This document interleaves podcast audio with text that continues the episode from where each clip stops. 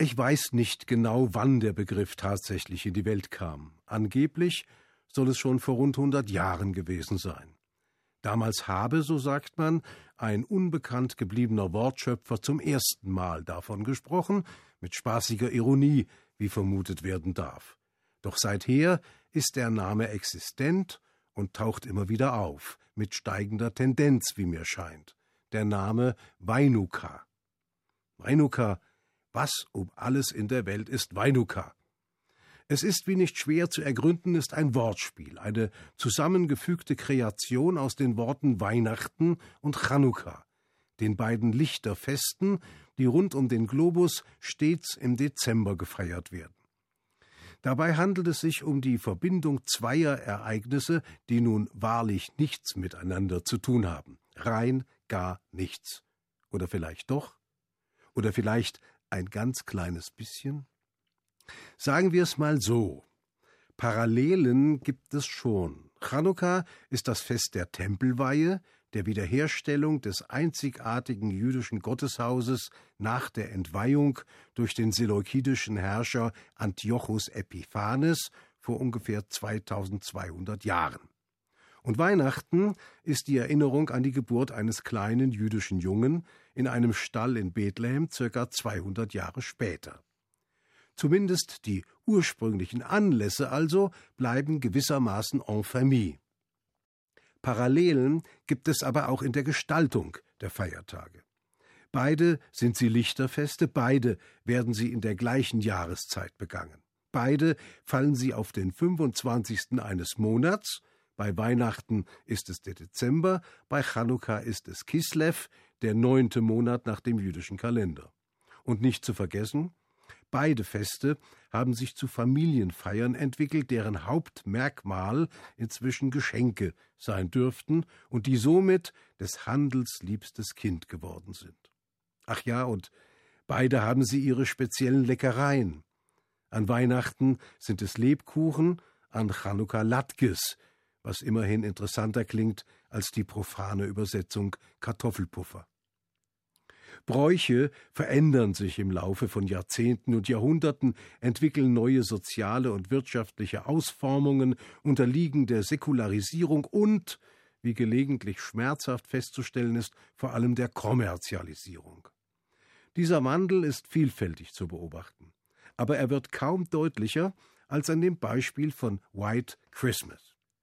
Dieser Schlager, der in seiner weltweiten Popularität noch deutlich vor dem deutschen Weihnachtsklassiker Stille Nacht liegt, ist mehr als 30 Millionen Mal als Schallplatte verkauft worden.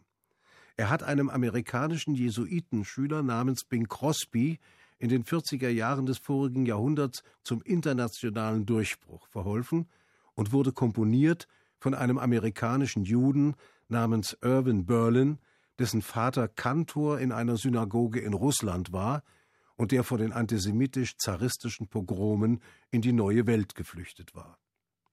White Christmas kennen sie inzwischen alle, Christen und Juden gleichermaßen. Doch so ganz unproblematisch wie mit dem Summen einer Schlagermelodie verhält es sich im wahren Leben ja nun doch nicht. Das spürt beispielsweise wer als jüdisches Kind in einer weitgehend christlich geprägten Umgebung aufwächst. Denn Weihnachten ist ja schließlich nicht allein auf zwei Festtage plus heiligem Abend reduziert. Schon seit gut einem Monat türmen sich in jedem Supermarkt die Lebkuchen und Weihnachtsplätzchen, Spekulatius und Pfeffernüsse, werden Christbaumschmuck angeboten, Lichterketten und Lametta. Die Geschäfte sind inzwischen allesamt weihnachtlich geschmückt, die Weihnachtsmärkte haben allerorten Saison, es duftet nach Maroni und nach Glühwein. Vor allem aber die Schaufenster quellen über von allen nur denkbaren Kinderträumen. Da weiß jedes jüdische Kind, was seine christlichen Freunde in Kürze erwarten wird. Ein Berg an Geschenken, nicht selten mehr, als ein Kind überhaupt verkraften kann aber Geschenke kann man schließlich nie genug bekommen. Also wird sogar der ansonsten stinklangweilige Besuch bei Onkel und Tante zur freudig erwarteten Pflichtübung. Das ist bei uns Juden schon ein bisschen anders. Zwar sind mittlerweile nicht wenige Eltern dazu übergegangen, ihren Kindern Chanukka-Geschenke zu machen, aber die Größenordnung ist doch um einiges bescheidener. Was machen wir an Chanukka, nachdem wir die Kerzen unserer Chanukkia, des neunarmigen Leuchters, angezündet, die Segenssprüche gesprochen und das traditionelle Lied Mausur gesungen haben? Man isst nicht ganz mit Knödeln und Blaukraut, leider, sondern Latkes oder Kreppel mit süßer Füllung, jedenfalls Ölgebackenes, weil uns dies an das Wunder des Öls nach der Zerstörung des heiligen Tempels vor rund 2200 Jahren erinnern soll. Und manche lesen auch die Chanukka-Geschichte und spielen dann mit ihren Kindern Trendel. Das ist ein Spiel mit einem Kreisel, dessen Seiten die vier hebräischen Schriftzeichen Nun, Gimel, He, Shin zeigen. Diese Buchstaben stehen für die Initialen des hebräischen Satzes Nes Gadol Hayasham, zu Deutsch ein großes Wunder geschah dort. Zu gewinnen gibt es eher symbolische Preise, Nüsse, Obst, manchmal auch Geldmünzen, von denen der Gewinner aber, der jüdischen Tradition folgend, einen Teil für wohltätige Zwecke spenden soll. Neben seiner religiösen Komponente, nämlich der Erinnerung an das Wunder, wonach ein kärglicher Rest an Öl aus dem entweihten Tempel acht Tage lang brannte, so lange also, bis neues Öl herangebracht war und die Tempelweihe stattfinden konnte, hat Chanukka auch eine politische Bedeutung. Es ist nämlich auch das Fest des erfolgreichen Widerstands gegen die Unterdrücker, des Aufstands gegen die Macht der Fremdherrschaft, letztlich also, neben Pesach, ein weiteres großes Freiheitsfest. Solche Merkpunkte hatten und haben für Juden immer eine besondere Bedeutung. Nicht allein Erinnerung an irgendein fernes Ereignis in der Volksgeschichte, sondern Vergangenheit und Gegenwart in einem. Immer waren Juden im Lauf der zurückliegenden 2000 Jahre irgendwo auf der Welt unterdrückt, ihrer Bürgerrechte beraubt, diskriminiert.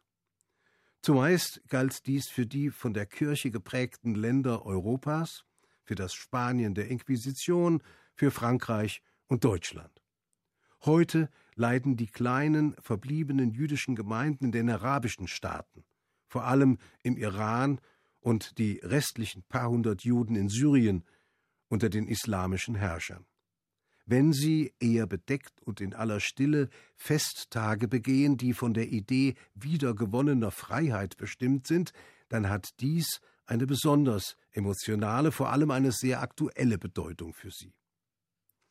Chanukka ist eben nicht allein die Geschichte vom Wunder des Öllämpchens, es ist auch die Geschichte vom Aufstand der Makkabäer, eines Aufstands, der vor allem eines zum Ziel hatte, nämlich die Religionsfreiheit. Seit der Besetzung durch immer neue Usurpatoren, erst recht aber seit der Zerstreuung unter alle Völker, dem Beginn der jüdischen Diaspora, war das Sehnen nach Freiheit ein Ziel, das Juden in vielen Ländern miteinander verband. Denn Unterdrückung, Diskriminierung und Entrechtung waren nur allzu oft die Bedingungen, von denen jüdische Existenz fast immer gezeichnet war. Stets waren Juden abhängig vom Wohlwollen der Herrschenden, wurden Opfer deren Launenhaftigkeit, wurden nicht selten gehalten wie Leibeigene, zeitweise auch geschätzt als Berater, nie aber angesehen als gleichwertige und gleichberechtigte Partner. Was nicht zuletzt eine Folge der judenfeindlichen Doktrin der christlichen Kirchen war.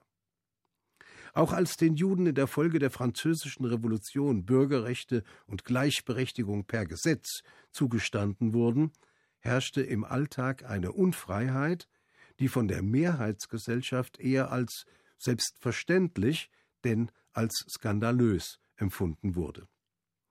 Selbst in den Vereinigten Staaten von Amerika, dem vermeintlichen Hort von Demokratie und persönlicher Freiheit, galt es noch in den 30er Jahren des vorigen Jahrhunderts durchaus nicht als ungewöhnlich, dass Juden in besonders namhaften Clubs nicht Mitglied werden konnten, ja nicht einmal in manchen großen Hotels ein Zimmer vermietet bekamen.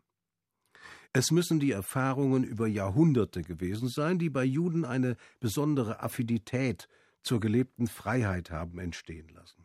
Unabhängig davon, dass der Freiheitsbegriff im Laufe der Zeiten ganz und gar unterschiedliche Inhalte angenommen hat. Man denke nur an den Kalten Krieg zwischen Ost und West und die Einschränkungen für die Menschen in den Staaten hinter dem eisernen Vorhang. Für Juden bedeutete Freiheit stets die Erlaubnis, sich zu ihrem Glauben zu bekennen, in offen sichtbaren Gotteshäusern beten und ihre Traditionen pflegen zu können. Die besondere Affinität zum Freiheitsbegriff betraf durchaus nicht nur die religiösen Juden.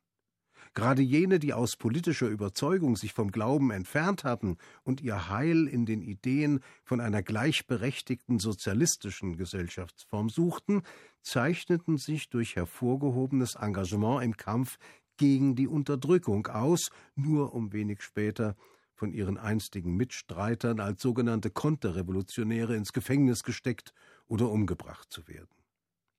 Schließlich gründet das kollektive Gemeinschaftsgefühl auch im neuzeitlichen Staat Israel auf dem Gedanken von Freiheit. Nie wieder sollen Juden unterdrückt sein. Deshalb erinnern wir uns nicht nur immer wiederkehrend an die Befreiung aus dem Sklavenhaus Ägypten, nicht nur an den Sieg über die hellenistischen Seleukiden, sondern nicht minder an Masada, die letzte jüdische Bastion gegen den Ansturm römischer Besatzer. Noch heute sagt jeder israelische Rekrut bei seiner Vereidigung den Satz Masada darf nie wieder fallen. Ich wünsche Ihnen einen guten Schabbat und schon jetzt ein schönes Chanukka und meinen christlichen Zuhörern ein gesegnetes Weihnachtsfest. Shabbat Shalom.